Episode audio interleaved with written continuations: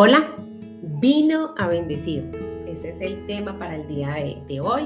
Y bueno, realmente cualquier cosa, circunstancia eh, que nos acerque más a Jesús es una bendición.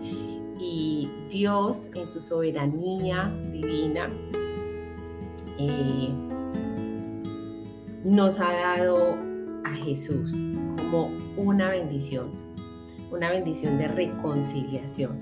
Así que Moisés dijo, el Señor su Dios hará surgir para ustedes de entre sus propios hermanos a un profeta como yo.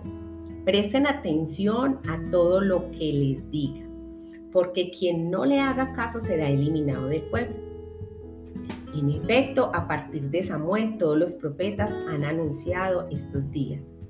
Ustedes pues son herederos de los profetas y del pacto que Dios estableció con nuestros antepasados al decirle a Abraham, todos los pueblos del mundo serán bendecidos por medio de su descendencia. Cuando Dios resucitó a su siervo, lo envió primero a ustedes para darles la bendición de que cada uno se convierta de sus maldades. Hechos 3, 22, 26. Lo que este pasaje nos enseña es que Dios trajo a Jesús a escena para bendecir a su pueblo. Todos los pueblos del mundo serán bendecidos por medio de su descendencia. Dios le dijo a su Hijo en el cielo, el día ha llegado, he prometido bendición, ahora es el tiempo de cumplir esa promesa. Tú serás mi emisario de bendición. Quiero bendecir a este mundo tengo tanto que darles. Ve y bendice a mi pueblo. Bendice a todas las familias de la tierra a través de mi pueblo. Bendícelas, bendícelas.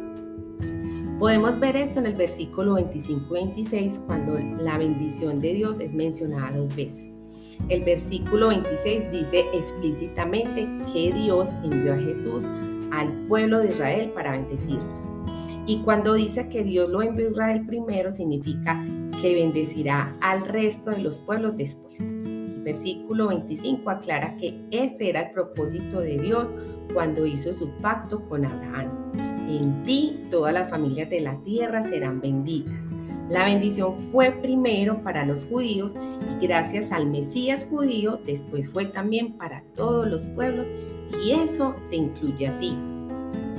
Permíteme decirte que Dios está cerca de ti en esta época navideña. Tú estás incluido en el versículo 25. No importa que ya hayan transcurrido dos mil años. Con Dios mil años son como un día. Segunda de Pedro 3.8. Con Dios es como si esta promesa fuera hecha ayer. Así que así de fresca es su bendición para ti. Si te acercas a Él en fe, recibirás la bendición. De eso se trata la Navidad, de la mayor bendición.